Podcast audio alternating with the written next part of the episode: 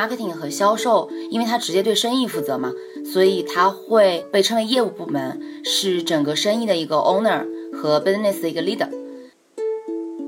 其实不是说快销不追求产品，只是说在快销里面，其实 marketing 这个部门去担任的，除了说普通做广告那个角色之外，它其实担任的就是一个产品经理的角色。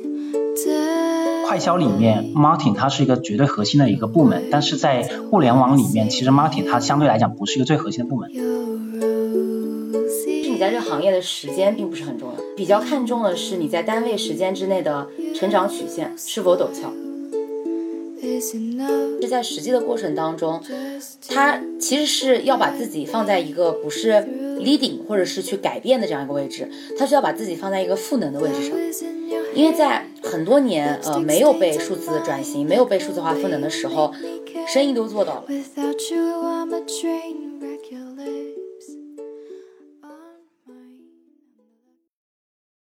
Hello，大家好，这里是 Ivy。非常有幸，这期我们请到了来自快销行业的 Ken 和锡纸来给大家分享一些快销行业是什么，在做什么，以及快销求职的小建议。首先，让我们欢迎锡纸和 Ken 来到啊哈 FM 的节目，欢迎。好，两位能不能先简单的跟我们听众打个招呼吧？呃，大家好，我是 Ken，我的大概一个背景呢，就是我在。过去我幺八年的时候是一第一份工作是在马氏当综合管理培训生的，然后先后在那个电商销售跟市场这边去轮过岗，然后最近的话呃前段时间我就离开了快销，然后进入到互联网也是做 marketing 的这个部分，对的，然后我的基本上的一个不管是说我在毕业前的实习经历，还是说工作之后，其实都是围绕着 marketing 这一块儿，对，然后这就是我大概的这样一个经历，也很高兴艾比这边邀请我过来去跟大家去分享一下关于 marketing 啊关于快销的东西。好，下面我们请锡纸跟大家打个招呼。啊哈 FM 的小伙伴们，大家好，我是锡纸。然后我现在是就职于联合利华，是联合利华二零一九级的市场部管理培训生。我之前的经历呢，跟市场其实没有太大的关系。我是一个纯传媒 background 的学生，进入求职之后，来到了联合利华这样一个号称快销界的呃黄埔军校来学习和工作。所以我现在已经在。相当于入职两年半了，然后中间是比较专注于市场这个领域的，去做了市场的前端和后端。现在主要是在一个数字化的部门轮岗，然后未来我也会呃很快回到我们联合利华的一个大品牌来继续我的职业生涯。非常欢迎 Ken 和锡纸，因为这期我们其实是聊整个快消行业嘛。就我觉得可能有一些大学生小伙伴，尤其是比较低年级的，呃，没有很多职业经验的，可能还不知道快消是什么。就呃，两位能不能先简单的介绍一下快消、快速消费品到底是呃干什么的一个行业？然后它常见的职位有哪些？就大家都在干什么呢？快速消费品这个行业，就顾名思义，它是以产品来命名的嘛，就是我们的产品是消费者可以在比较短的时间内，然后快速的消耗。所以呢，我们的产品具有就是比较强的一个复购的属性，是做在大家的生活的方方面面的。比如说，呃，大家用的洗发水、护发素、牙膏、呃，沐浴露、吃的冰淇淋这些东西都是其实属于快销。然后在快销的公司当中呢，其实每个公司的组织架构会有些微的不同，但主要就分为市场部，然后去做一些市场的 plan 啊，然后还有销售、有研发、供应链。主要是这几大块，然后我们还会有一些知识性的部门，比如说财务、法务，然后有一些法规的支持，还会有，呃，比如说电子信息化的一些部门，有 IT，然后这些部门当中所需要的技能呢，都是不太一样的。然后在快快销当中，呃，比较吸引大家的岗位主要是 marketing，就是市场部和销售。然后这两个部门部门呢，是因为它属于在我们公司里叫业务部门。和可以为这个公司带来实际的核心的收益，所以它会在公司里面起到了一个比较中心的这样一个地位。这应该是一个快销比较概念性的一个解释。然后对马氏来讲的话，其实它分它分法的话，从职职位的话，它可能会有一个概念，就是一个所谓一个叫 end to end 的一个价值链，就是从最前端到最后端。所以其实也包括是说最前端的从采购，就是呃商务部叫做，就是一个采购原材料的，然后到研发，然后到供应链生产等等，然后到后端的这一块，关于销售呀、市场啊等等这一块，就是这么一个用价值链串起来的。所以说整体的架构其实差不多，呃，都是一样的，对，但可能只是说每个快销公司它在经营的品类上面是不大一样，像马氏它就比较聚焦于像是呃吃的东西，不管是人吃的，就像我们糖果，或是你的宠物吃的，我们的猫粮、狗粮，其实我们比较 focus 在这一块儿。嗯，明白。所以我呃，我简单理解一下，可能快速消费品这个公司分布的这些职位，就是从一一个产品从可能策划。研发、生产到最终卖出去这整一个全链条的各个岗位。然后刚才呃，西直有提到说，呃市呃市场和销售部门是可能是联合利华比较核心的两个岗位。可不可以理解为，就是快速消费品它还是营销或者是销售驱动的，而不是像产品或者是呃一些互联网行业它是产研驱动的呢？呃，我觉得是这样的啊，就是。以下观点仅代表我个人立场，就是我觉得，因为快速消费品嘛，因为刚才讲到是大家日常生活中用到了一些产品，那这一产品它其实现在的呃研发的供应链已经相对来说非常的成熟了，它是个门槛很低的产品，那么它的呃在市场上的同质化相对来说也是比其他的比如说耐销品要更加的严重的，那么对于相对来说比较同质化的产品，怎么样去营销和销售它，会更加的具有挑战性。所以相对来讲，在这样的公司里面，marketing 和销售，因为它直接对生意负责嘛，所以它会呃被称为业务部门，是整个生意的一个 owner 和 business 的一个 leader。那其他的部门对于我们来讲就叫做周围支持型的部门，他们会围绕着，比如说我们公司，以我们公司来举例，其实 marketing 相当于是一个品牌的所有人。那么针对这个品牌如何去发展，要做什么样的产品，产品如何上市。铺什么样的渠道，做什么样的呃促销，然后做什么样的大型的活动，其实是 marketing 有比较强的话语权的，是围绕着 marketing 这样一套体系和销售之间的一些怎么说的联系，然后由其他的知识型部门进行赋能，然后才推动整个业务的增长，大概是这样一种流程。嗯，所以跟耐销也不太一样，跟互联网企业也不太一样。嗯，我觉得关键点是在于它的产品准入门槛比较低的原因。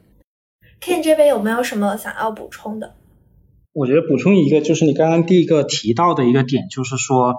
呃，快销是不是一个营销或销售驱动的这样一个行业？其实对这句话，我觉得就是其实呃有统一的部分，也有不统一的部分。因为其实首先第一个统一的部分，其实在于说，其实刚刚西子也有提到，就是在快销它其实整整体来讲，产品的同质化其实程度非常高。举个例子来说，像呃洗发水是吧？大家买，其实说实话，大家买洗发水的话都不会说真的看一下背后它的成分是什么，觉得哪个成分比较适合我这样去买的。大家都是说啊，一提起海飞丝就想起去屑，一提起清扬就呃想起男男士这种概概念，这都是。呃，产这都是 marketing 做出来的一个东西，所以我会觉得是同一个点是在说，的确是在这么一个产品同质化很高的一个行业里面，其实它营销驱动是呃营销，它 marketing branding 它占的一个比重是比较大的，这是一块比较统一的。但第二块呢，我是呃也不能叫不统一吧，只是最近因为我最近离开了快销，加入到互联网嘛，所以说其实最近会感觉到这两个行业的不同的 marketing 上面其实还有一些想法，就觉得我是觉得不管是什么行业。它最终都是产品说了算，但为什么说在快销里面，Martin 它是一个绝对核心的一个部门，但是在互联网里面，其实 Martin 它相对来讲不是一个最核心的部门。我觉得重点是在于说，其实呃不是说快销不追求产品，只是说产呃在快销里面，其实 Martin 这个部门其实担任的，除了说普通做广告那那个角色之外，它其实担任的就是一个产品经理的角色。因为所有的产品的从零到一，从新品啊，或者是换包装这些东西，都不是其他部门做的，都是 marketing 经手的。所有的东西，不管是你销售做、电商做，最终还是要呃那个 marketing 来来来去审批同意的。这个的话，其实跟互联网就不一样，互联网就是产品这个角色跟营销这个角色是分开的。对，所以说我觉得话，其实呢，快销归根结底，快销其实呃它在产品同质化很高的一个情况下，它的营销是占很大一个部分。但是最终来讲的话，其实我觉得产品还是起很大的作用。但只是说在快销里面，marketing 它其实担任的其实除了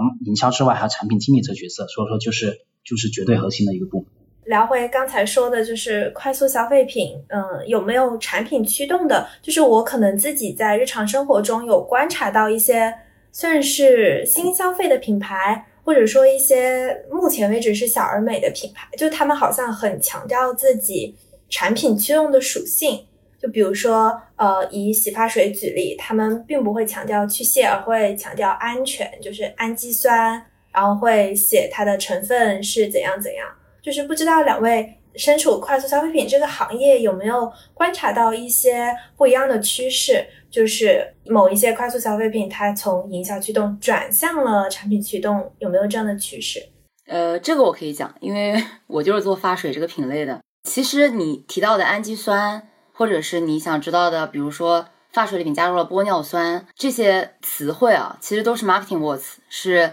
市场部的人想让你消费者感知到的这些信息。因为洗发水的本质，它就是用表面活性剂去清洁你头发上的污渍。你你可以就可以这么理解，它就是有一部分是表面活性剂，一部分是香精，然后有一部分是大部分是水。这是它就是洗发水，任何洗发水不会改变这一点。然后因为洗发水它的价格限制以及它不是一个 live on 的产品，它是要洗掉的，然后以及它要给自己留足足够的毛利空间。它给你讲的这些，比方说氨基酸，比方说呃什么这个精油那个精油，在我们看来就叫 emotive level。emotive level 就是在国家法法律法规允许的情况下，我加入极少的含量，我就可以写在我的产品包装上了。但是消费者就会觉得啊这个东西特别特别好，但你说有没有用呢？其实其实没有用。所以你说呃这个行业现在有一些产品转向出。就是转向了产品驱动，我觉得这是一个伪命题，这是一个 marketing 想让消费者改到的点。为什么会呃现在着重在洗发水领域，大家也想要讲成分，这是一个 down trend 的过程。就是讲成分这件事情，刚开始是从 skin 开始的，就是从美容护肤，对吧？大家用在脸上的，比如说氨基酸，然后比如说神经酰胺，比如说烟酰胺，对吧？这些成分刚开始从洗发，呃，就是从脸部产品、面霜啊、精华这个时候开始的。那么它逐渐的去延伸到了我们的身体护理，比如说你用了身体乳，我们的就是沐浴露，就这些产品上。那最后一步它会作用在你的头上啊，消费者也是会会从慢慢的你更加 engagement 的品类，就是你更愿意去了解，花时间去研究。比如说你去研究一个精油，对吧？然后你用这个品类把你教育成熟了之后，然后再到一些你不太愿意去研究，但是你每天都要用的品类，比如说发水。所以它也有这样一种趋势。所以我觉得其实不太存在这个品本身它有多么的不一样啊，但是可可以说这是洗发水嘛，但是在洗发水这个大的 category 下面，它会有一些细分的小的 segment，就是有一些不同的细分，所以就是大家感知到的一些就是成分也好呀，或者功效也好呀，针对洗发水这个就选铺这个品类，它其实都是 marketing words，但是能帮大家洗干净，那也能帮大家所谓的蓬松，帮大家滋养。这些东西都是可以做到的，因为因为我可能不是并并不了解真正洗发水是怎么做的，就作为一个消费者，我好像看到了一些产品驱动的这种趋势，但是在在就说明 marketing 做的好，对对对，就是还是被骗了，消费陷阱，消费陷阱。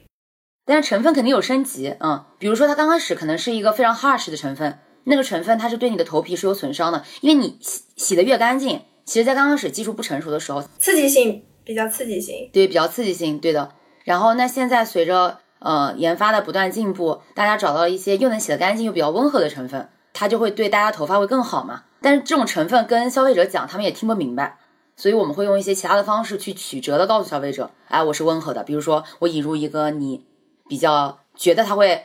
温和，比如说氨基酸，对吧？你你已经被教育了，觉得氨基酸是温和的，那我就告诉你啊，那我是氨基酸的基底。对吧？其实我也加入了氨基酸，但并不是氨基酸实际起了效果，就它只是一个漂亮的新衣，就是实际还是换汤不换药。它也换药，它换了，它换了另外一种不同的 base，就是不同的呃表面活性剂。但这个表面活性剂它加入了氨基酸，但它真正起效用的不见得是氨基酸。两位分别是就是也是非常顶级的快消公司的管培项目，一个是马氏，一个是两河六华。想问问大家，就是常见的一些快销管培项目有哪些？然后这些管培项目有没有什么侧重点，或者是有没有什么优劣势？我觉得现在在快销上面的快销这个行业的管培项目的话，我觉得大体上就分两类。第一个就是所谓的综合管理培训生，就像呃马氏、百威英博这种。然后就说公司招你进来之后呢，你不会把马上把你定在某一个岗位。他会跟他是说，在不同的部门去轮岗，轮岗完完之后，再给呃把你定到某一个部门，这是就综合管理培训生。然后马氏也是这样的一个情况。然后第二个我觉得看起来就是比较，我觉得比较普遍的就是个定向管培生嘛，就像联合利华、宝洁等等，就是说招起招你进来就是电商管培或销售管培或者是 marketing 管培这样子的，对。然后马氏呢就属于呃前者，就综合管理培训生。然后大概来讲的话，它会大概的形式的话，大家其实如果熟悉应该比较清楚。然后就是说招你进来之后会有个三年的一个轮岗，每一年会在不同的部门里面。去进行一个轮岗，所有的所谓的不同不同部门是真的，全公司里面就任你挑，你可以去到最前端的采购、工厂、供应链跟一线销售，你都可以选，甚至是说呃 HR 啊，还有说财财务啊、marketing 这些都可以选，这是比较广的，这是一个综合管理培训生。然后的话，我们每一年都会有一个呃 review 啊，这一呃就是一个评估，不是呃你每一年都会有一个评估这样的一个形式。然后我觉得马氏相对来讲比较优劣，呃，它的管培生那个优劣势的话，我觉得好处是在说，它首先第一个就是一个比较用一个 business 一个生意人的一个视角去培养你，呃，讲的就是说，作为一个总经理或作为一个 CEO，你最后懂得不仅肯定不仅仅是说销售，不仅说 marketing，你更应更应该要懂的可能是说财务 HR，或是说你的供应链是怎么做的。所以说马氏的综合管理培训生，态培训体系就是以一个所谓的。总经理一个 CEO 的视角去培养你，希望你接触到的都是不同部门的这样的一个视角。就还在很久，就两三年之前吧，马氏它其实呢就是有个规定，就是你刚进来之后第一年是不能轮 marketing，他就要求大家都他大家都知道进快销人都喜欢去 marketing，但是马氏就要求大家就第一年进去之后，就你一定要去先轮其他部门，等你有了一定的一些经验之后，才第二年第三年才能去选择去 marketing，这是一个，所以说我觉得这是一个好的一个地方。并且第二个好的地方就是马啊，我觉得马氏对管培生的重视程度还挺高的吧，因为包括说你的来呃你的直线经理，就是说一定要是在呃总监级别以上，然后每个管培生都会配一个所谓的呃 mentor 一个导师，都是在 VP level 的，就是副总裁这样 level 以上。我觉得这个相对来讲是我觉得在马氏过去待了三年的时间，其实还挺感受比较深的。那当然，它其实呢这一个综合管理培训生有一个。我觉得啊，有一个不大好的一个呃短板是在于说，因为你是在不同的部门去轮岗，这个不同的部门就会横跨到最前端跟最后端，所以说呢，其实对你之后，我觉得对你之后的跳槽其实有点不大有利，因为可能大家是说在社招之后跳槽的社招里面，其实大家会比较看重，就是说你过去在这一个领域上面的一个经验，但是就就是由于马氏这样的一个在不同部门的一个轮岗的一个经历的话，其实他会觉得你这样的一个经历其实不够垂直。不够专业，不够积累的不够深，说其实呢会觉得在大家在后面的呃可能在换工作啊或找其他行业的工作里面，其实是相对其他呃定向管培生，我觉得是相对有点吃亏的地方。整体来讲的话，我觉得马氏的呃综合管管理培训生就是这样的一个情况。西子来给我们讲讲联合利华的管培项目吧。因为刚才 Ken 讲了他们的综合管理培训生嘛，因为这个是我没有听说过的。呃，我比较了解的是呃。他叫他说的比较定向的这种管理培训生，然后呢，那我就从我比较熟悉的 marketing 开始讲起，呃，就市场管理培训生开始讲起。其实我了解到了几大快销公司，我们就联合利华、宝洁、欧莱雅、雅诗兰黛，以这四个公司来举例吧。其实我们说做市场人有两种做法，就第一种人呢是做职业经理人，就你要懂生意，要会讲故事，你能 own 住一盘大的生意体量。那你就是以后可以去帮别人做职业经理人，做 CEO，帮人家去控整盘的生意，这是一种。那第二种呢，我们叫 expertise，就是专家，某个领域的专家。那其实这两种职业发展路径就落到这四家公司就非常的明显。宝洁和联合利华着重培养的就是职业经理人，因为呃，我待会再说原因吧。然后雅诗兰黛跟欧莱雅着重培养的就是某一个领域的 expertise，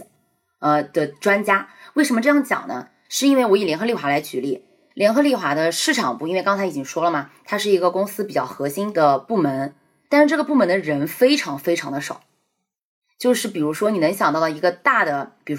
这样的品牌，它其实做整个中国区的生意的人加老板，就是加经理，可能只有不到八个人，线上线下全部加在一起。哇，八个人！对，比如说我在做当年的我那个牌子的上市。我那个牌子是一个 master brand 品牌，就是一个大大品类品牌，它横跨了很多个品类。比如说，我又我我又有洗发水，又有护发素，又有牙膏，又有身体护理，又有沐浴露那些东西。然后这么多东西，你从把它从 consumer insight，就是从消费者的感知开始，到把这个产品做出来，到把这个产品弄上市。在做这个产品全全部的营销，就是我们有一个词叫 end to end，但是我们这个词是针对 marketing 的，就从端到端全部打包做完。我们家老板只有三个人，那那会不会导致每个人的工作量很大呢？或者说，为什么他会设置这样一个很少人的，就是小而精的团队的这种感觉？对，这就是我接下来要讲的，因为他培养了职业经理人方向，所以他会在一个团队当中，让你以这个品牌品牌主的视角去看所有的事情。所以每个人的 work scope 就是所有人的工工作的范围会非常的大。然后就比如说我，我举个例子，我当时是在渠道端，我做线下所有的渠道的生意，就是我背所有的生意指标。然后从研发端，我做所有的 core 线，我们叫核心线的研发，就是产品上市，以及做我们当时新开发的身体护理这个品类所有的研发和上市。然后管所有的艺人，就是所有的 PR 公关，然后管所有的钱。就是这个品牌所有的钱，然后还要管这个品牌，呃，一档大的全年的 campaign，就是一个主题 campaign，就管这么多事情一个人，所以就是他会在你轮岗的过程当中去培养你一个人撑起一盘生意的这样的能力，呃，就是如果我们去到创业公司的话，marketing 团队只需要有一个我，以及我需要有两个打副手的就可以了，就一盘生意就可以撑起来了，就是他会教给你整个生意的底层逻辑以及。你怎么去做生意，怎么去做品牌的全部的视角开给你，然后这个也是我觉得联合利华最锻炼人的地方。呃，比如说我们在刚刚入职，然后他也很给年轻人机会。在我们刚刚入职的时候，我的从 啥也不懂到上市了我自己人生中的第一个新品，只用了两个月的时间。哇，这个这个反馈确实挺快的，对吧？就是。就其实挺震惊的，因为你从啥也不懂，因为你从一个学生，你真的是啥也不懂。像我这种人又没有任何快销的经验，那么进来就其实就是一个快速学习、快速成长的过程，然后也没有太多的，因为我们呃强调的是 learning by doing，就是边做边学，然后 learning from your peers and and your line manager，就是向你的同辈以及你的上司学习，然后就需要你 catch up 的非常快，就跟上的非常快，然后他不会给你自己怎么说呢，专门学习的时间。嗯，他会默认你进公司只会干活，就是比较对人的要求啊，你的抗压能力啊，你的学习能力，以及你呃做事情快不快、准不准这样的能力要求会非常高。但是在这样一套一套高压高压下培养出来的人，他就会比较符合职业职业经理人这个特质。这是就是联合利华的一套 marketing 的培养体系。那么在这个过程当中，就会就会有人水土不服来走掉。然后真正能扎根在这个行业的人其实也不多，所以我们这个行业流动性非常快，然后呃留下来的人也相对来讲比较年轻，就是这么一个原因。那我们公司是这个样子，但是我了解到呃，比如说巴欧啊，或者是呃雅诗兰黛这样偏美妆的公司，它会更加要求你在某一个领域非常的专业。那他们的管理培训生时间没有我们长，他们是一年差不多，然后我们是三年嘛，他们在一年当中其实会针对自己喜欢的某一个领域去更加精深的去做。会尝试更多的玩法，然后更加排列，就是行业里没有做过的那种呃模式。公司会给更大的自主权，比如说我在欧莱雅，可能我做电只做电商，然后我在电商上面有一些很多别人没有做过的玩法，公司也愿意给我钱让我去做。比如说我只做 social，就是社交社社交传播，那么公司也愿意给我钱让我去尝试我自己想尝试的东西，这就很不一样。那大家出来可能就会说我对社交这一块非常的有研究。那我们 versus 那些对社交非常有研究的人，可能社交只是我做 branding 其中一个抓手，我就没有那么多的时间去沉淀、去积累，所以这个就是两条完全截然不同的道路。我觉得这个对大家在择业的时候也可以考虑。然后关于轮岗这件事情，呃，我那我就不太了解别的公司怎么轮岗了。我们公司的轮岗其实是我们三年有三岗，其中有一岗你可以选择去我们叫 cross function，就支持性部门轮岗，你可以选择轮公司内或者公司外。比如说公司内，公司内你可以去销售，你也可以去，呃，比如说我现在在的这种呃做 digitalization 的部门，就是做整个集团的数字化的部门。然后你也可以去公司外，比如说 Kanta，就是这种呃数据营销公司，比如说尼尔森这种数据支持型公司。然后它这一岗去帮助你的是，你跳出了 marketing 本身的视角去看待 marketing 这件事情，你要怎么样去做得更好，或者是有什么别的外部视角的机遇。但是他全部的想法都是让你通过内部的历练和外部的视角，让你成为一个更好的职业经理人。基础逻辑是这个样子的，嗯，所以他不会就我们不会轮到供应链啊，不会轮到研发呀，因为我们会认为这些东西是需要专业性更强，我就算懂懂得再多，我我去轮个半年是没有用的啊，因为我们在日常的工作当中已经跟他们深度合作了，所以我们的轮岗逻辑是这个样子。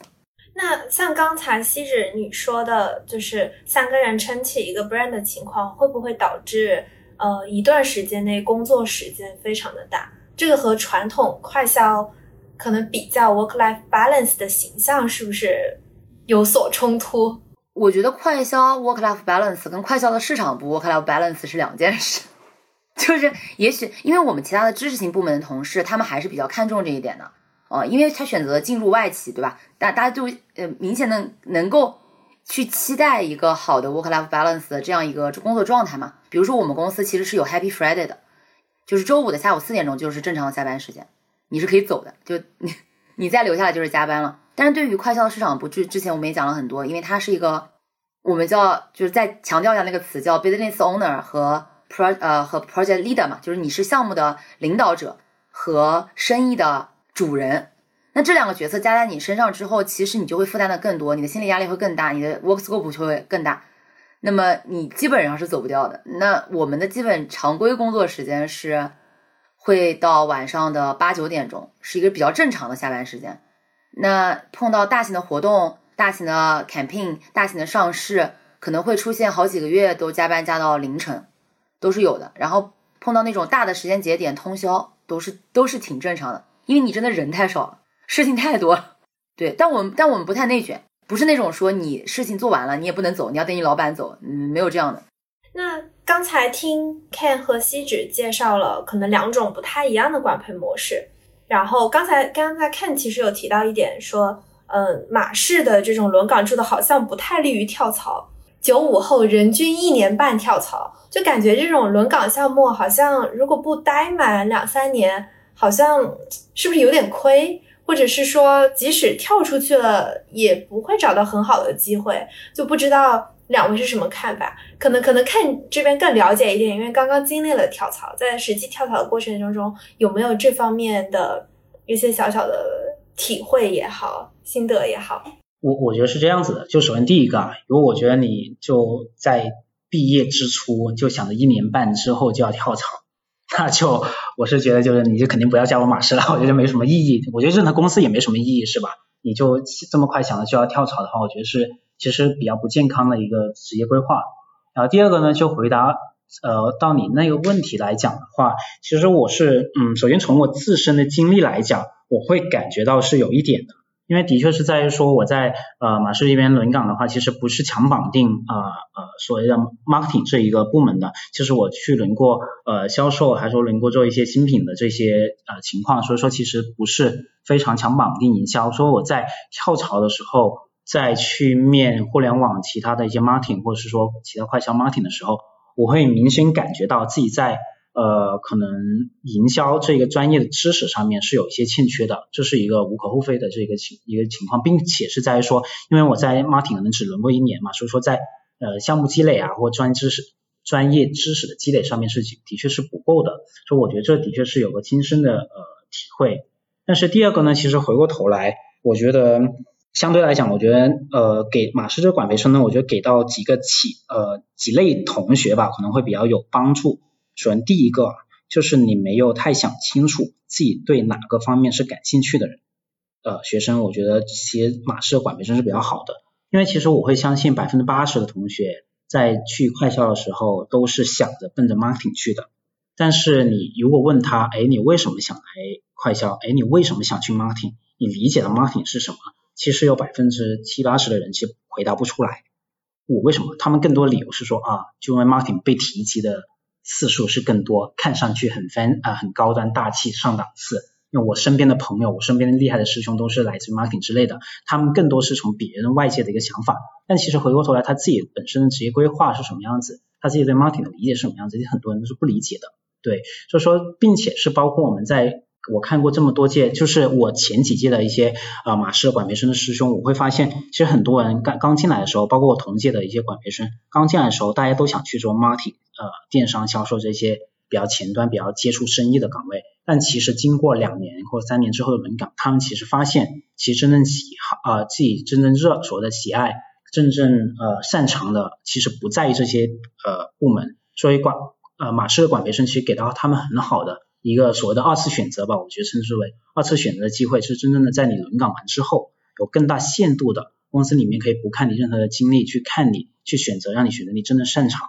这样的一个部门。所以我觉得对那些一毕业之后就是没有太想清楚自己自己真的要做啥的一个呃同学是非常比较是有帮助的。然后第二类我就会觉得来讲的话，就是对你，我觉得啊，就是对你之后想创业的这种呃或自己真的是出来做的一些同学会比较有帮助，就是因为还是回过头来就是说马氏管培生他其实对你呃在呃是所谓的。刚刚讲的 business sense 就是你生意思维上面，就不仅是 focus 在说啊用户视角、消费者视角，更多是说你看一下你的前端，从财务视角是怎么出发的，从组组织架构是怎么支撑整个生意的。这种视角的话，其实非常好的去培养到你整一个所谓的生意思维。因为大家都知道，做一盘生意，其实你不仅仅是呃自己懂营销就算了，你不仅要懂增长就算了，你肯定会发现说你的财务、你的现金流、你的人才支撑是非常重要的，是吧？所以我觉得这一个的话，其实对你之后是要创业的一些同学，其实还比较，我会觉得是比较有帮助的。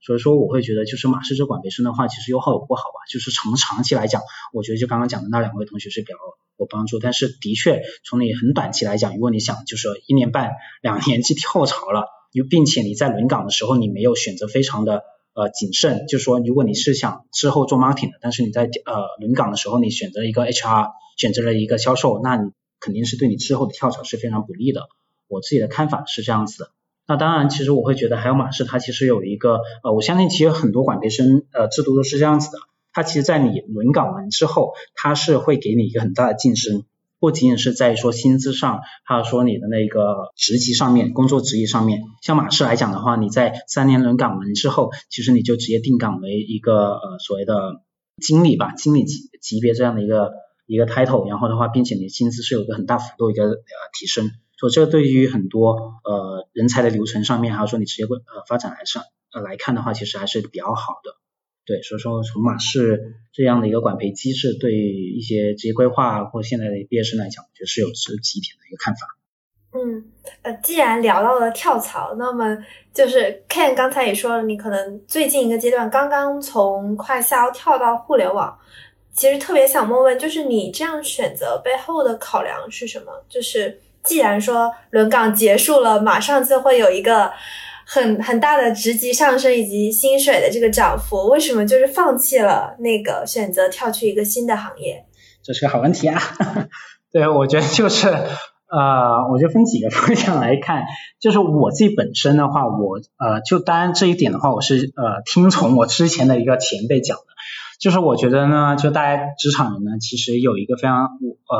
好呃，我给到就前辈给到我一个建议，就是说你每隔两三年就一定要去看一下外面的机会，这样的话对你其实呃。有可能你是不想走，但是我会建议大家都是去看一下外面机会，就有几个方向。就第一个，你会知道说现在市面上是什么行业、什么公司、什么岗位是比较吃香的，这些通过你跟呃跳槽的人，还有说猎猎头是能够了解得到的，就能不至于说只仅限于自己的那个行业的视角，这是一块。第二个呢，就是说呃，通过你在看外面的机会，其实你 some 呃某种程度上来讲的话，你会知道自己的价值在哪。就是我个人的话，就是在当时候，就是我就秉承着这两个建议，呃，这两个原因，就是我在外面去看机会，然后刚好我就看的时候，我就了解得到，就是其实除了快销之外，其实有像互互联网现在发展的很多领域啊，就很多一些细分品类啊，还是说呃情况是发展的比较好的。那刚刚好当当时候我在面一些公司的时候，我也拿拿到在我。呃，跟我马氏定岗之后的薪资跟 title 是一样的，甚至更好。那我觉得的话，其实这个点，那我觉得其实离开也不亏，是吧？所以这是从这这一个呃给到 offer 的这个角度来看。行业同样是做 marketing，最最大的不同点在什么地方？就是像快销在 marketing 就是老大，就很直接的这么讲。对，因为其实对，因为从快销过来，你呃。做品牌的，做市场的，因为你是首先第一个，整个品牌的预算是 on 在你这一边的，你整个品牌损益表就所谓的 P N L 是 on 在你这一边，你是对产品负责，然后所有的销售也好，电商也好，做什么大促啊，或是但凡动到品牌跟产品的，都要经过你这边去审呃就同意的，这就是真的是绝对的一个呃核心的一个一个身份。但是回过头来，其实，在互联网真的是我感觉嘛，就是营销它不，它绝对不是一个核心，肯定是产品经理才是一个最比较核心的一个地位。对的，所以说其实很多时候就是我们要服务于产品。所以说其实为什么会看到说很多互联网公司里面，其实 marketing 就是营销，它其实更多是所谓的一个职能部门，它其实更多是说它其实是支撑产品这样的一个呃服务产品这样一个情况。对，因为很多时候你改改变不了产品。相比于快销是比较不好的一个点吧。那当然这有好，当有不好，当然也有好的。就有好的地方，我是觉得就是互联网的不确定性更加的多。所以说，其实基于这个点的话，其实只要你有足够的呃话语权，只要你有足够的拼劲，其实你能够抢到很多东西出来。就举个例子来说，我现在呃我现在在腾讯嘛，然后我现在我们就部门里面其实最经常讲的一个东西就是营销反驱动产品。就是我们希望做的一个事情是说，现在当产品没有想清楚，或产品它走得很慢的时候，我们从营销的角度能够能够知道说消费者是想什么，用户是想什么的，我们来驱动来产品说要做出什么样的改变。其实某种程度来讲的话，其实也是能够发挥到作用，其实也是有点找回当时在快销的感觉。对，所以说其实呢，相对于这个点的话，就是我觉得互联网相对来讲，从这点来出发的话，互联网会比较不确定性会比较。多，所以给到你的机会其实会更加的大。Ken 这边可以再额外讲讲，就是在互联网做营销主要会做一些什么吗？因为刚才其实我们分享了很多，就是在快销会做一些什么。那互联网的营销到底在干些什么？嗯，我觉得互联网营销，其实快销营销刚刚其实其实有提到，就是两个角色，第一个可能就是一个生意人，就是弄整个生意的；第二个就可能是一个呃专家这样的一个角色，就是做很多媒介的投放啊，还有说。呃，你创意 campaign 的一些呃构思呃上线啊这样子的情况，然后对互联网来讲呢，就更多是后者，就是我会更加 focus 啊聚焦于说在啊创意上、媒介上，还有说我整体的那个所谓的活动 campaign 上面，怎么去把已有的这样的一个产品去做一个呃让更多人知道、更多人去转化这样的一个形式。但是我们缺少的就是说我们就是对产品的影响可能相对来讲比较少，从产品出发肯定不是从营销。品牌这个部门去出发的，对互联网 marketing 比较常做的一个事情。哎，那我想再追问一下，就是互联网的市场和互联网运营，不知道就是在 Ken 这个工作过程当中，觉得有啥区别？因为可能在我我看来，嗯，我觉得就是运营它是帮助产品从一到一百，它也在做一个增长的事情，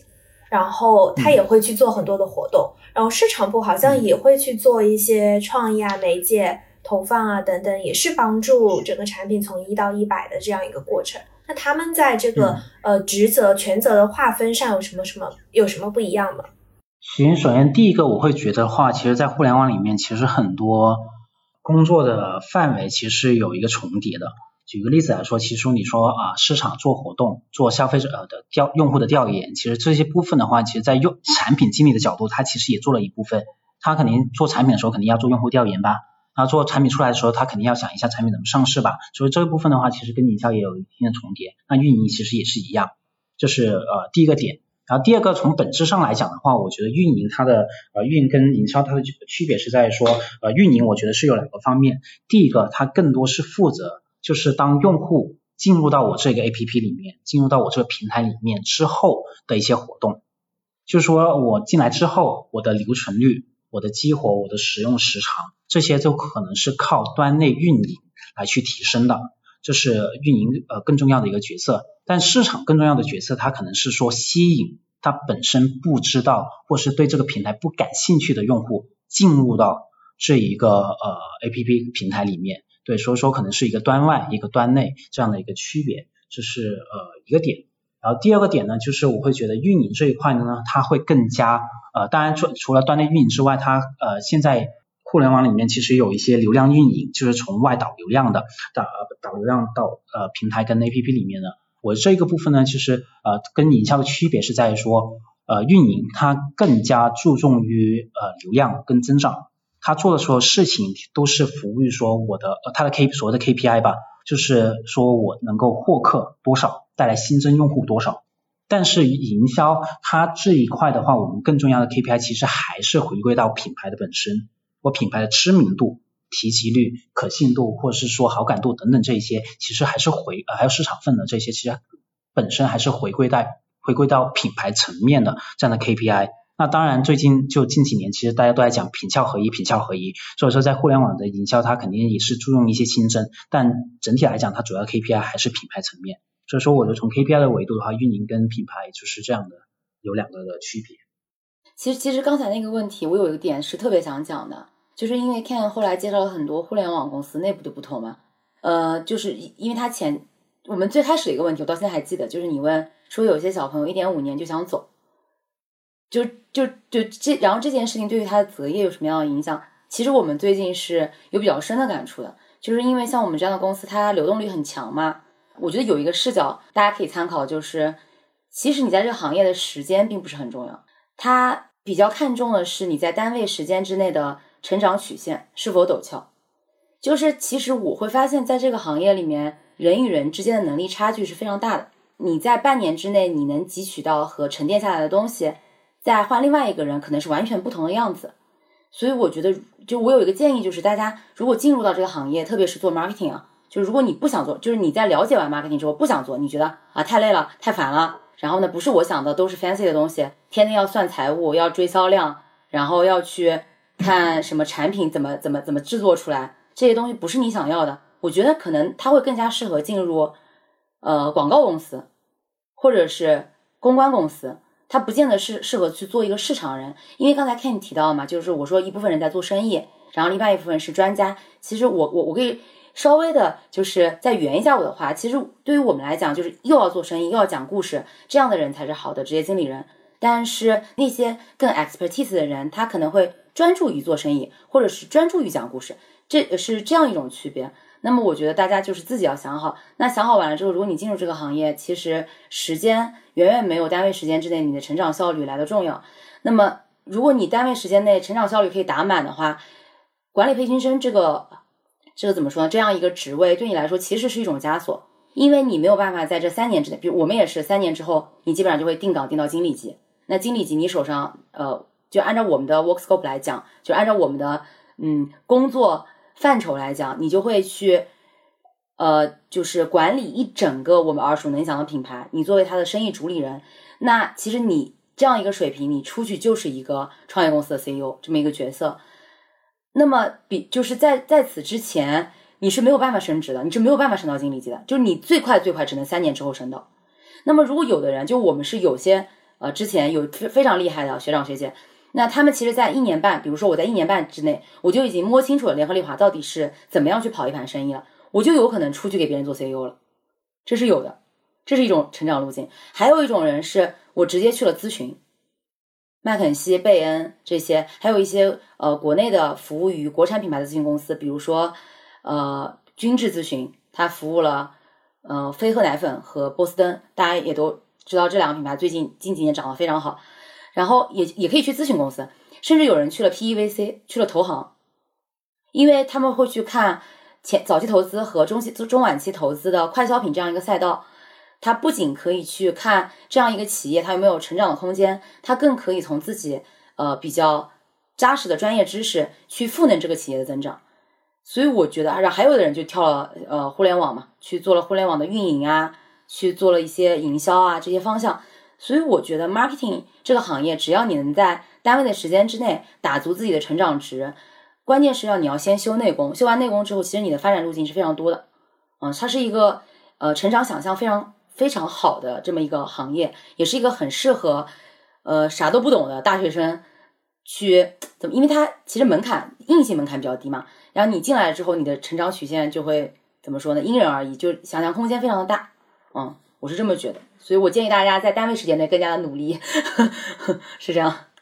刚才西指分享的很多，嗯，就是 market 之后的职业发展方向，也是我之前没有了解过的。就是还可以去咨询公司，还可以去 PVC。对，可能比较典型的是，我感觉跳去互联网的会比较多。我们现在去咨询的多，因为咨询的配开的高呀。聊聊回刚才西指提到的一个一个一一句话，叫做嗯，可能。最关键的是你单位时间的成长曲线，然后可能之前介绍的时候，其实也有说自己是两年这个年度呃 review 就是年度评估的时候，有得到一个呃在管培里面是 top performer，就是这种比较比较好的绩效吧，在我们来看，就阿里的三点七五的这个这个水平。想问问，就是你呃，其实你自己是怎么样更好的达到一个单位时间的高成长呢？就是你有什么心得，或者说有什么故事可以分享给大家吗？我觉得是这样的，就是你在进入职场的时候，首先你需要去了解这个行业嘛，就比如说去收听我们这个节目，其实就是了解这个行业很好的一个途径。然后你了解这完这个行业之后，你就需要这个行业需要知道这个行业里面你需要哪些能力。那我觉得这个这个思考可以分成你自己现在的 strength，就是你的优势在哪里。那第二点是你的优势是否比你的同龄人或者是在这个行业当中是突出的，就是因为你的优势是你的优势嘛，它没有比较，它就没有分别。那么第三件事情是你的优势它是否符合这个行业未来的趋势，就你要思考清楚这几件事情，会比较能够帮助你在一个行业里面做到 top。那我举一个我自己的例子，我会认为，呃，成为一个好的市场人，他需要一些核心技能，也需要一些进阶技能。那么核心技能，我认为是你需要有多线程、多任务管理的能力，就是你需要在同时，比如说接十个 project，然后每个 project 都是很复杂的，你需要把它管理好。那它就涉及到项目管理、时间管理、人员管理，然后呢，以及你自己的抗压这些基本的技能。那第二个技能呢，我觉得是快速学习和快速应用，就是你听到别人教你一件事情，只能听一遍，听完一遍之后，你就要快速去应用，然后中间有不懂，你要快速去问。那第三个是你自己的状态，你的状态是得是你是一个非常 result driven 的人，就是这个行业比较残酷的一点是，他不看过程，只看结果，就不管你不管你过程当中做出了多大的努力，如果结果是差的，其实你就不会拿到 top，嗯，所以你就要竭尽你自己的所能，想到各种各样的办法去得到这个结果，这也是我们所说的对生意负责，是你自己有 ownership，就是有主人翁意识的一种体现。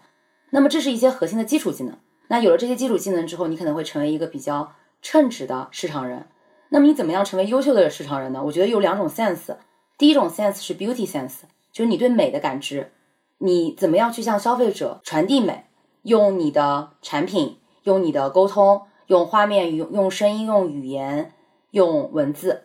那么第二种呢是 business sense，就当你的销销量有无数个抓手的时候，你去 focus on 哪几个，就是你去关注哪几个点。那么这几个点会随着时间的变化而不断的变化，会随着周遭的环境的变化而不断的变化。你需要进行快速的决策，然后从而达到你的销售额。那这两件事情其实就是比较神奇，它不是一个大家会在大学里学到的硬性技能。那我举个例子，我有个非常好的老板，他的这两个 sense 都非常的强。我觉得最大的原因是在于他出生于书香门第，然后他爸妈既是高知又做生意，那他从小就是耳濡目染的，从小在很小很小的时候他就有非常好的中国古典文学的教育。那这些事情其实不是说你在进入行业之后可以在短时间之内赶上别人的，这就会导致非常 top 的市场人他会有自自己非常明显的风格，哦，就是因为他们后面两点特质会非常的具有个人的色彩。我觉得我为什么能够做到 top？首先我基础技能是是具备的，我是一个非常抗压的人，而且我性格还是比较开朗的。我可能性格会比较娇气，但我会一边哭一边把事情做完，这一点是我老老板老板比较欣赏的。对我可能会很娇气。一边哭，但我也不会放弃，我永永不放弃。就是这个事情交到我手上，一定不会黄掉。就这是我可以 promise 的东西。那么第二件事情就是，其实因为我自己家庭的原因，我会有比较强的 beauty 的 sense。关于 business sense 这一块，因为我自己学东西比较快，所以我可能在这一块不是特别的强，但是我也不会落后于别人。那就会导致我在一个核心技能比较扎实的情况下，比较能吃苦，比较耐劳，然后学东西又很快。然后呢，其中有一项技能，比如说 beauty sense 非常的强，非常会跟消费者沟通。因为我是传媒背景嘛，那就会使得你在整个我们叫 portfolio，就是你个人的 portfolio 会有一个非常大的亮点。那么这个亮点可以帮助你在每一岗的轮岗当中去展示你自己，从而达到非常好的呃最终的生意的结果。那你自然而然就可以成为这个行业里比较呃怎么说呢尖端的一些选手。然后这个行业还有一个比较。呃，你刚刚说我是我们 MT 当中的 top 嘛？那 MT 其实是一个同样的年级，比如说我是一九年跟一九年比，一八年跟一八年比的这样比，它其实还没有那么残忍。我们还有一种比法是跟整个品类所有的经理级以下比，就他不会管你的工作年限，你可能是在跟你在工作第一年的时候，你在跟一个工作第五年、第六年的人在比，我们叫 category，就是纵向对比。也许你在这个行业里面已经经营了五五六年，你有非常强的行业经验，但是你的整个人生、你的 background 与 beauty sense 跟 business sense 无关，那你们其实你很难去跟一个他从小五六七八岁就已经开始跟这些东西接触的人相抗衡的。所以我觉得这也是一个非常残酷但血淋淋的事实吧。大家在进入这个行业之前，也需要想清楚。想补充问一下，就是说，呃，联合利华它这种。呃，就是 market 的评估，他会看重哪几个方向？怎么样能够说，呃，给这些人可能排个序之类的？我觉得最重要的就是生意结果，就是你在你这个职位上 deliver 了给公司 deliver 了多少生意。呃，对于我们来讲，就是看财报，看财报的第一行我们叫 TO，就就是实际的营收。然后呢，这是一个衡量生意的指标。我们看这个，然后衡量生意指标完了之后，我们还要守一个东西叫 gross margin，就是守我的利润率，你能不能守住你的利润率？然后这两个东西是生意指标嘛？还有一个看品牌指标，就是在你的在的这个时间段内，这个品牌有没有知名度和美誉度，以及在消费者心心中的各项我们叫 must-win attributes，就是我一定要得到的那个评价，比如那我讲的就是去屑，讲的是男士这些指标有没有一个增长，主要就是看这个。就这个是最最最本质的东西，你只要做的生意做得好，什么故事随便你讲。那如果你说你在一个地方这个生意就是很难做增增长，那你的个人特质就非常的重要，就是有什么是你能做而别人不能做的。就比如说啊，大家就是这盘生意我告诉老板，他不是没做到嘛，对吧？那我告诉你，因因为原因一二三四五，但是因为我在这个品牌是让他跌的少了呢，还是让他在虽然他在跌，但他什么别的东西做得好是别人不能做的。这件事情很重要啊，就生意做得好是一一种讲法，生意就是因为各种原因做得不好，那你就要展现你自己的个人特质，这两个就是两个要把它圆回来，呃，也不是圆回来，因为圆不回来，因因为它就不好就是不好，对，但你只能说你自己在这件事情当中你自己的 contribution 就你的贡献是什么，然后让老板感知到。但是我觉得第一点比重八成吧，七到八成，第二点比重可可能二到三成，嗯，因为这个公司就是一个看结果的公司。刚才西哲有一个核心观点，就是说你可能做一个呃合格的市场人，要需要一些技术能力，但是你要做一个优秀的市场人，需要嗯 beauty sense，就是美感和这种做生意的感觉。我理解做生意的感觉，呃，就是就是这两个感觉都很专业，就是在一个刚毕业的呃人身上，除非他先前已经有很多的积累，不然感觉好像进入这个。进入这个行业很难有一些继续的突破。呃，我觉得是这样的，有可能啊，有的人他他是这样的，你的美感和你声音的感觉，它其实是可以习得的。要不然你就通过漫长的人生去习得，要不然的话，其实有一类人非常的厉害，他可以 copy and paste，就他可以去抄别人做的东西，并把它进一步做优化。这种人也很强，因为在快销行业当中，你怎么说呢？你其实，比如说你的美感，我我举个例子吧，这样讲太虚了。就我有个同事，他就是一个直男，他就是不知道什么是美的。我跟你讲，他就他就他的美感跟我们是不一样的，但他的学习能力非常的强，他可以从老板觉得好的呃设计当中去提取那个设计的关键要素，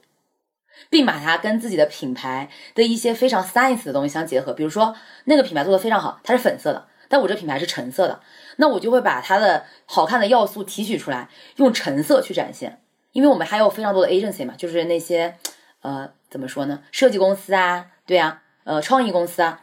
这个在我们内部就叫 copy and paste and promote and and promote，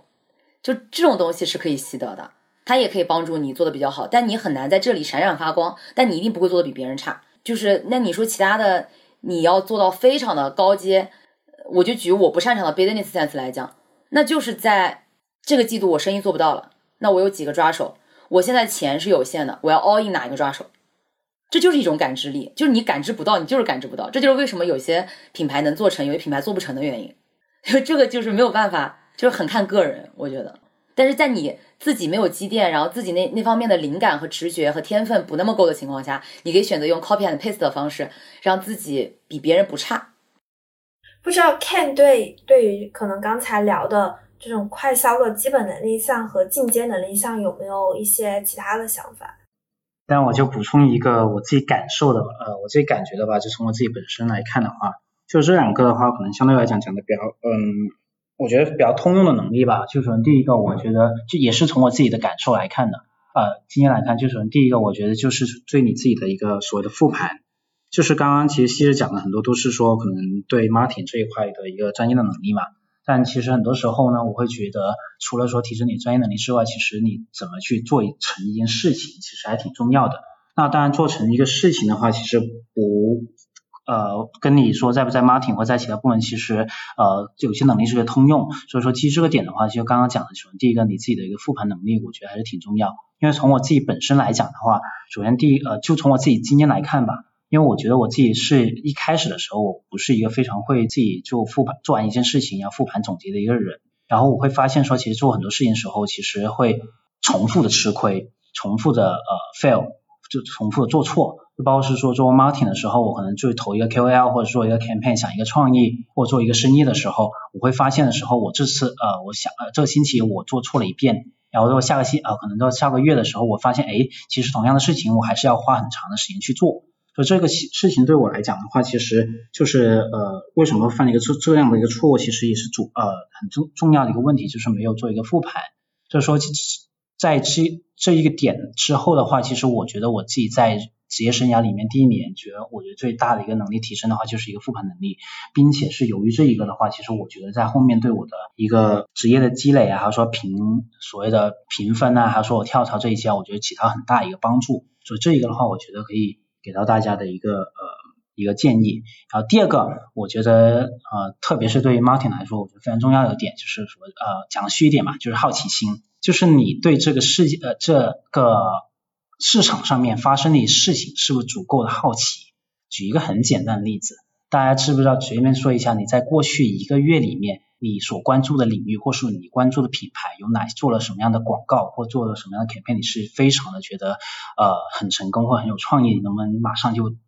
讲出来几个例子呢？举个例子来说，在过去一个星期里面，抖音热榜，还是说呃微博热搜里面发生什么样的事情？然后你有哪些热点你是有关注的呢？其实这些点的话，就是我之前是非常不关注的，因为我真的是不是对一个热点啊、综艺啊或诸如此类的一些东西很关注的一个人。但是我会发现说，因为我对这些没有关注，因为我对这些发生的事情没有足够的好奇心，导致到自己我在运营整个品牌，我在想一些 campaign、讲一些创意的时候，其实非常的受限。大家讲一个东西的时候，我都不知道现在发生了什么事情，我不知道现在用户，不知道现在消费者他们都在讲什么东西。他们的网络黑话是什么东西？是什么？所以说这时候的话，其实对我来讲，当我呃对这个世界呃对这个外面发生事情失去好奇心的时候，我会发现，就是对我自己工作，特别是 marketing 这一个这么需要对外界保持紧密高度结合的这么一个部门来讲的话，我觉得是非常的吃亏的。所以说对我来讲的话，给到大家一个建议，就在于说，就对这个市场上面的东西发生足啊保持足够好奇心。多关注一点公众号，多关注一些现在是呃什么热榜啊诸如此类的，然后的话去遇到什么你觉得好奇的，或是你在朋友圈刷屏的，多去关注一下它的一个呃多去收集一下，多去分析一下它背后的一个原因，多积累到自己的一个呃之后的工作里面。所以说这一块的话，我觉得是呃我自己在做这么呃做这几年 marketing 里面，我觉得自己一个很大的一个呃收获吧。刚才其实两位有提到，就是快销整个管培的项目都在培养你作为一个 business owner，就是一个生意的负责人的这么一个意识。那我们就来聊聊，就是可能呃两三年的工作之后，你们对一个生意负责人是怎么理解的？就是一个生意负责人要怎么样去做好一摊生意？哇，这个命题很大，就是因为我也经常即将进入最后一岗轮岗嘛，然后这一岗轮岗，我跟我们 HR 聊的时候。他就问我我有什么样的期待，我就说我希望去管一条产品线 end to end 所有的 channel 和所有的事情，去验证我学到的东西能不能在市场上起到怎么说呢好的效果。就是他也 offer 给我，他他也给了我这样一个位置嘛。那什么叫生意的负责人呢？生意的负责人跟品牌的主人，他其实是联系在一起的。就是如果你把品牌想象成你的一个小孩，那么你就是他的妈妈。你要管他从出生到他养大，健康的成长。然后呢，可能你之后还把他送走，或者是在他生病的时候，你要喂他吃药，是这样一种感觉。那他需要做几件事情呢？第一件事情是，是你需要让他被更多的人知道和被更多的人认可。那这个就叫我们叫做 branding。那他作为一个小孩，他是有自己的性格的，这个性格要被大家能够感知到，要被大家能够喜欢，他就需要通过非常多的媒介手段去达到。比如说，我们会去打大范围的电视广告，啊，比如说会打一些大家比较熟知的，你们看视频如果没有充会员的话，前面的前贴片，然后或者你把视频暂停了之后跳出来弹窗广告，这些大的媒体或者是站外。那么同时呢，我们会配合一些 campaign，就是大型活动，比如说啊，最近野兽派签了龚俊，然后做了小王子的那个活动，它就是一个大型的 campaign。然后还有比如说，我们会把我们自己的产品想要 deliver 的 message。想要传达给消费者的信息，写在我们的产品包装上，写在我们店内的呃一些跳跳卡呀、堆头上面，去让消费者感知到。那这些所有的东西，其实都是去 drive。我讲的这一套不是按照真正非常非常学术的那套来讲的啊，就是如果有真正在做 marketing 的人听到啊，不是我不懂啊，因为我怕讲太学术讲太多。就是这些东西都是让消费者知道你喜欢你，嗯。然后甚至就愿愿意为你产生连接，愿意买你，让你成为他生活中的一部分。那这是一块。那第二块呢，就是我们要让这个小孩能够活下去，因为你活下去才能让别人知道你喜欢你嘛。那活下去其实就是让他有自身供血的能力，让他自己能养活他自己。就是在我们叫 P&L，就是刚才 King 也提到了，在整个框架体系之下，你所有的钱有一部分会拿来让这个品牌当中的产品在渠道中产生盈利。就你的盈利需要能够 cover 掉，呃，需要能够覆盖掉你的营销支出。这样的话，我们会认为这个小孩是能够自己养活自己，或者是在未来可以为公司带来更好的成绩的，为公司带来更好的利润。那这样的话，这个公司才会让你这个小孩持续的活下去。那怎么样让这个小孩在渠道里活下去？首先，我们就有渠道，我们需要知道这个小孩要去哪些渠道里卖，对吧？那渠道就又涉及到了你需要在这个渠道卖什么样的价格。那这个价格就涉及到你的竞品，那竞品说什么，我说什么，对吧？竞品卖多少钱，我卖多少钱。那第三个就涉及到我这个小孩向渠道当中消费者传递的信息是什么，我有什么用啊？给你带来什么样的好处啊？对吧？这些就区别于我刚才所说的 branding。我向你传递，我是一个健康的、快乐的、阳光的小孩，我是一个坚韧的、不拔的，对吧？自信的小孩。那我现在就要告诉你啊，我能帮你拖地啊，我能帮你擦桌子啊，我能帮你怎么说呢？让你的家变得美美的。去向消费者要传递这样的信息，那么同时呢，我要告诉你，我是一个高性价比的品牌，那我就需要去做 promotion，就促销。比如说，我需要去排我在每一个不同的客户，我的促销的 calendar 是什么样子的，我什么时候打折，什么时候不打折，对吧？我做什么样的活动？那其实这两件事情做到了，我们叫 branding 和 business，呃，品牌力和你的生意都都做到的情况下，这个小孩就可以在自己能养活自己。不仅能养活自己，还能给公司带来收益的情况下，让别人喜欢他、爱上他，我觉得这就是我自己理解的一套呃，你成为一个 business owner 和 brand 呃 owner 的这样一套，你去养他、生他、养他的一套体系。那这套体系呢，其实是更加落在我们叫 brand building 品牌建设这一端的。那 before 品牌品牌就是品牌建设，我们还有一个叫品牌的发展，就是这一个小孩儿他。让你喜欢他，对吧？但你要对他有新鲜感，那我就会对他进行 relaunch，就是我会在他本身有的信息上给他加入更多的信息。那这个小孩他一个人很孤单，对吧？他有可能撑不起一个家的重担，那我要给他配兄弟姐妹。那他兄弟姐妹就是一些其他的产品或者一些其他的产品线啊，他们组合成了一个非常大的快乐的小朋友家族啊。这些东西呢，也是需要我们在前期去 focus。去看到整个品牌的生命线，它现在是什么，未来可能是什么？那在现在和未来中间，可能会有需要一些爆品去支持这个生意的发展。那这就是所有的产品研发需要考虑到的东西。那这些所有考虑到的东西，它也是需要契合于我们的消费者的认知、消费者的期待、市场的大盘的增长，然后呢，以及我们的竞品在做什么啊，这些都是需要通盘考量。那这些东西我们叫做 brand building，就是呃 brand brand development，就是品牌的建设。品牌的建设跟品牌的呃发展两个加在一起，就是我刚才所说的那个 end to end，嗯，就从端到端去 own 一整个品牌的生命线，啊，我这是我对做整个品牌，呃，做它的主理人和做这个生意的主人的看法。其实两位就是马氏，它是培养 CEO 嘛，然后呃，刚才西指提到的概念叫做 business business owner，就是这个生意的负责人。就是想问，生意负责人可能在过去两三年的工作经验当中，你觉得做好一个生意需要有哪些核心抓手？从我这几年经验来讲的话，我觉得有几个点吧。首先，第一个就是第一个就是所谓的你的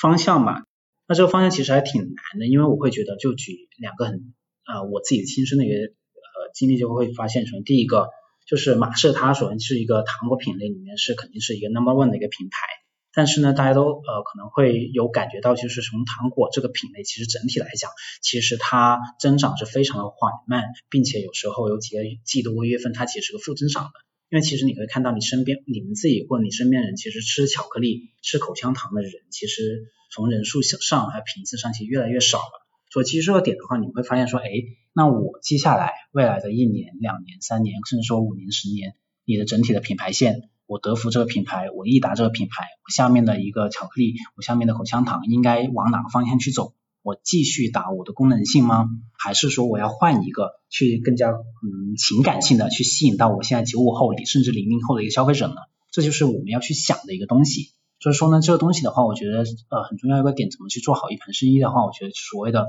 你的方向性，就整体的上升到一个就是我的策略性的一个思考，就是非常重要了。那要达成这样，要锻炼好这个能力的话，我觉得就是说，还是那几个点，就是说，第一个，你对呃整啊你自己本身的一个生意，你的了解度有多少？你知不知道你这盘生意里面你的呃整体的一个利润，所谓的一个价值链，从最前端它整体的利润是什么样子的？对经呃触点上面，从整一个所谓生意链条上面每一个环节，经销商也好，你的用户也好，你的客户也好，他你呃为什么要做你这盘生意？为什么接触你这个品牌？当初你这背后的想法是什么样子？你的品牌的一个优势跟劣势是什么？这些点你要摸得非常的清。第二个的话，我觉得就是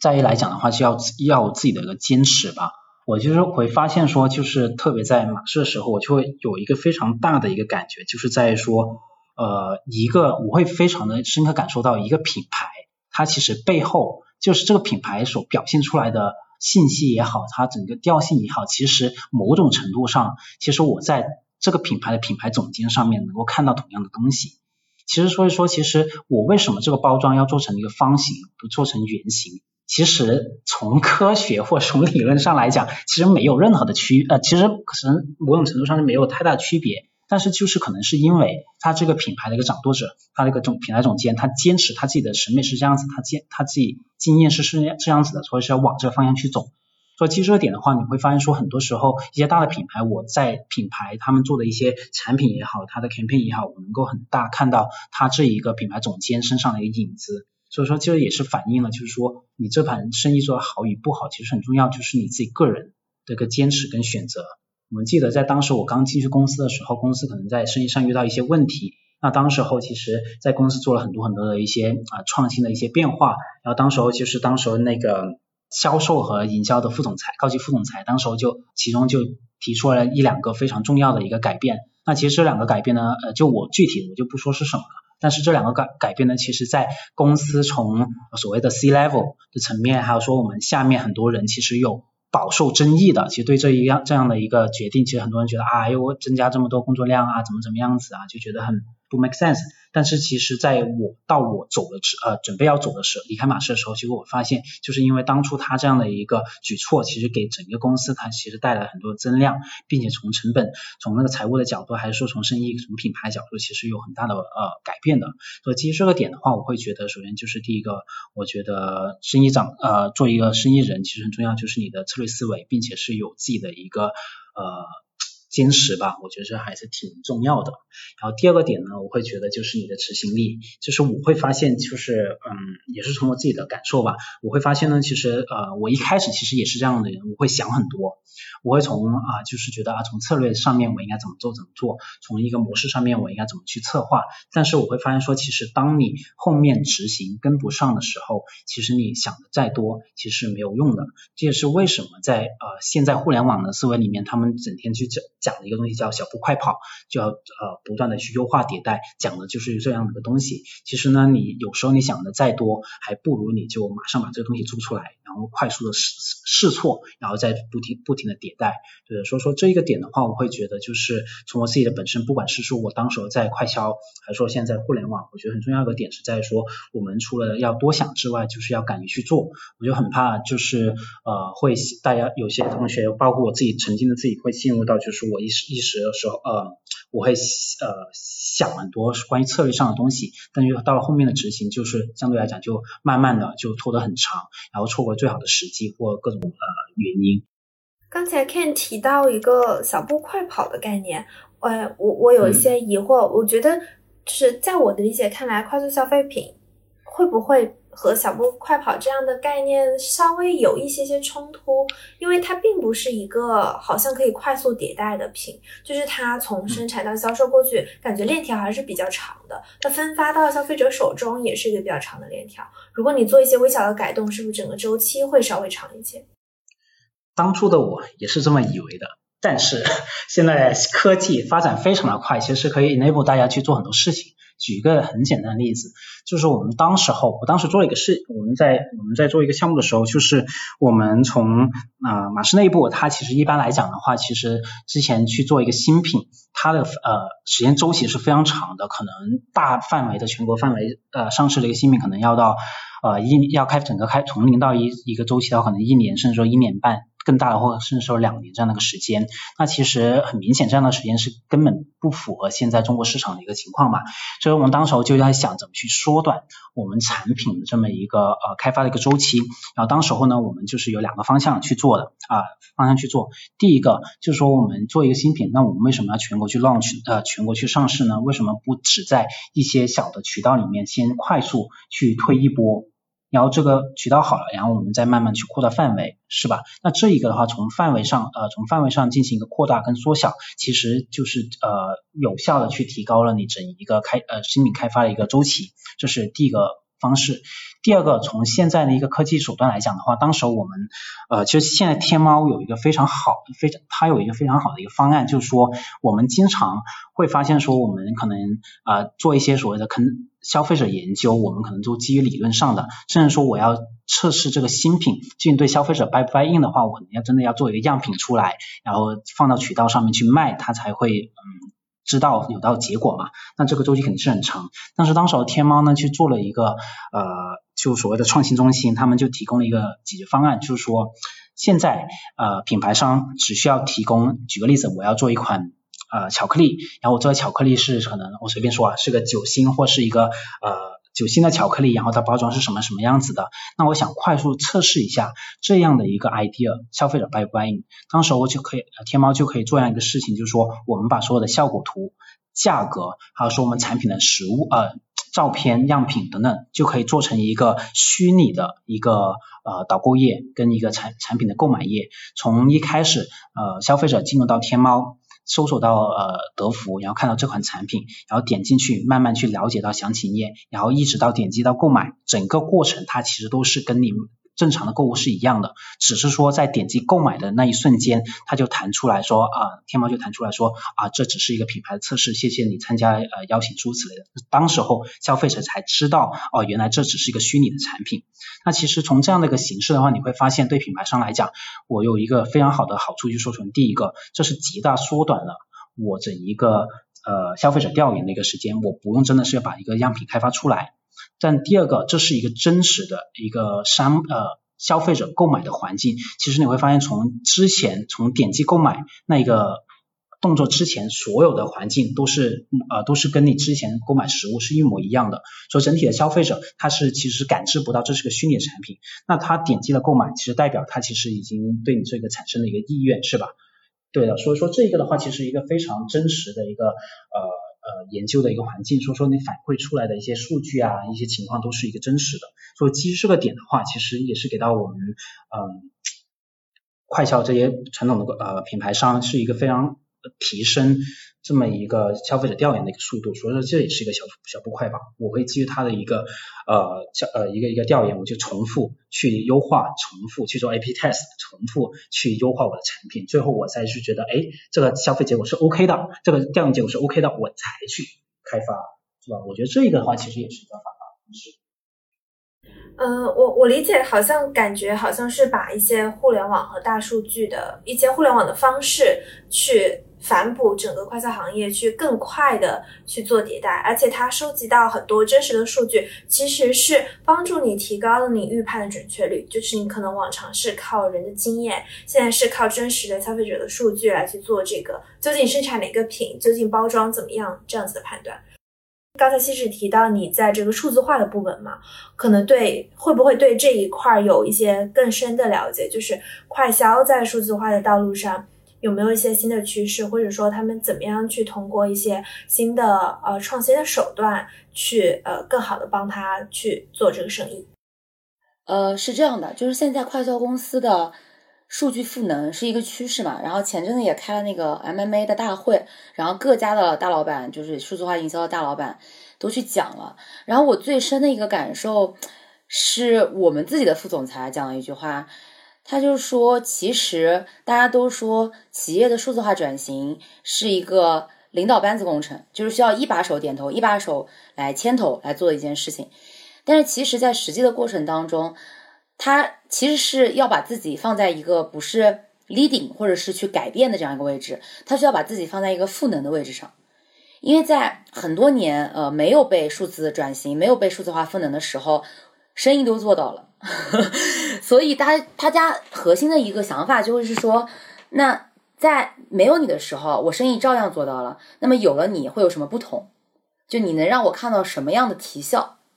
嗯，所以这件事情是比较难的。你像刚才 King 讲到了，他觉得小步快跑是一个我们可以不断的试错，然后嗯，不断的验证的这样一个过程。但是我们现在其实遇到的最大的困难就是小成本的试错，它其实并不能。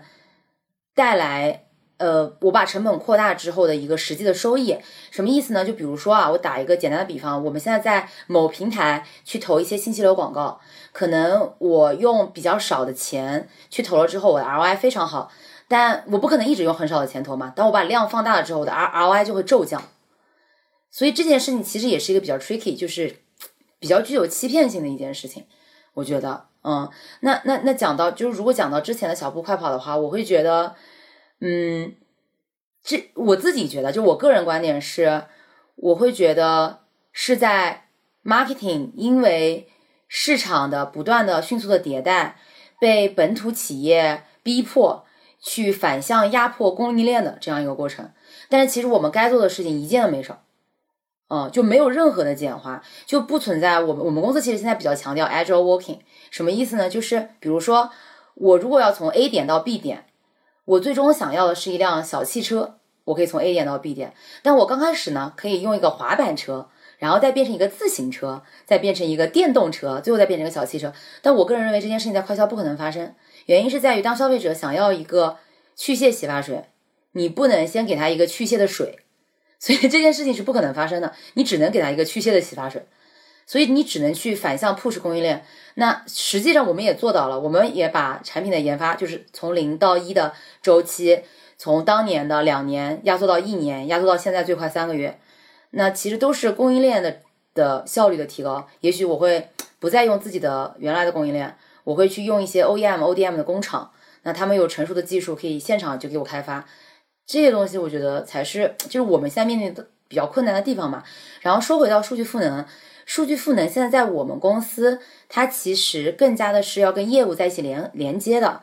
呃，就比如说，我可能会打通所谓的站内和站外之间的消费者的链路，我能知道在站外被我的媒体大曝光的人群，在站内的消费行为是什么样的。这个在数据赋能，就在我有一方数据库，就是联合利华自有数据库之前是没有办法做到的，因为平台之间他们的数据是不共享的。比如说我在腾讯系投的广告，我是完全没有办法拿到阿里系来用的，因为它的 消费者 ID 是不共通的。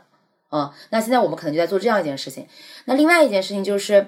我们会希望所有的流量现在在二方流量平台，比如说阿里和京东，在一些一手流量平台，比如说微博，我们希望这样的消费者可以沉淀到我自己的私域里面来，那这也是数据赋能可以做的一部分。所以现在整个的数据赋能数数据赋能的部门，他要做的一件事情，并不是说去改变一个公司的业务结构，或者是改变一个公司的生存机理，他是更想用能够帮业务快速提高呃实际产出的这样一种方式，去逐渐的赋能，去逐渐的渗透，可能是这样子，嗯。是一个比较可行的路径。嗯，好的。我们最后一个问题其实是想，嗯，就是两位也工作了两三年，有没有什么是可能对当初吧，两年两三年前的自己，就是刚要求职的那个时间段的自己说的，也是对现在可能正在经历求职，可能对快销或者是其他行业比较感兴趣的同学们说的。不管是对我当初还单说自己吧，还是说现在求职的人来讲的话，我觉得就是呃保持一个开放的心态吧。这个开放的心态就在于说，不要整天会呃不要只觉得你的出路只有一条。不要觉得加入快销就一定是对的，不要加以为加互联网肯定也是好的，不要觉得就呃 Martin 是你的唯一等等之类的。我觉得就是在于说去多去关注一下，就是这世界上啊就现在发生的一些事情，还是未来的一些趋势，然后把自己的选择还是保持一个开放的一个选择性吧。这样的话，当你的视角跟所谓的格局放开一点的时候，你会发现自己的选择会很多，并且你能够做的事情其实还挺多的。我觉得我这边来讲是这样的，就首先你的大的 mindset，呃，就是你的嗯思想基础应该是，不管你从事什么样的行业，它只是你的一份工作。那如果你非常的爱它，那它将会成为你你的事业。那这件事情是可遇而不可求的。所以我觉得大家在做任何工作的时候，呃，自己的基底要保持明白，就是你首先要成为一个健康快乐的人，你才可以成为一个优秀的职场人。所以这一点要提出来的是，因为我觉得现在。比较高节奏、高薪，然后看上去光鲜亮丽的行业里面，PUA 的现象都比较严重，所以我觉得大家要保持这样一个对自己的自我认知，嗯。然后第二个就是，我觉得不管进入快销行业还是其他的行业，你首先要清楚的知道这个行业是干嘛的，嗯。然后你会不断修正自己的认知，然后第二件事情是你要想到自己感兴趣的是什么，自己想要的是什么。自己的优势是什么？这个行业的未来是什么？这几个问题你要不断的去拷问自己，这可以帮你很清醒的走得很踏实。那么第三件事情就是，我觉得一旦你自己选定了，我觉得成年人嘛，进入职场的成年人要为自己的选择负责任。嗯，一旦你坚就是比较坚定的选择了这条路，你就要在单位时间内，当你还没有一定会觉得自己会放弃它的时候，一定要在单位时间内里打满自己的成长价值，一定要去追求最高的成长曲线。嗯，让自己的价值在短时间之内得到最多最多的积累，我觉得这个也是在之后，不管你要跳槽啊，或者你想放弃这个行业呀，或者你想去做点别的事情啊，能够带给你最大收益的东西，就是你自己沉淀了多少。嗯，我觉得是这样一种概念。但就这个再再再圆回到第一点嘛，就是如果但是不是说让你强迫自己一定要在一条路上走下去？我觉得 King 讲的非常对，就是人生有非常非常多的可能性，你需要保持好奇去探索。呃，就是在探索的时候，你可以实事求是、脚踏实地。但是，当你觉得哎没意思了，我想去看看别的地方，也告诉自己 OK，这并不是一种放弃。嗯，我觉得是这样的。好的，非常感谢两位来到啊哈 FM 的节目，然后再次感谢两位的时间。然后，如果有我们的听众朋友想要咨询两位导师关于快销职业求职方面的问题，也可以在啊哈 Club 经验星球小程序找到他们。好的，那我们今天节目就到这里。觉得不错的话，欢迎分享给你的朋友们。如果想与主播吹水聊天，可以在 aha club 精验星球公众号上回复听友群，扫描二维码加入。那我们下期再见啦。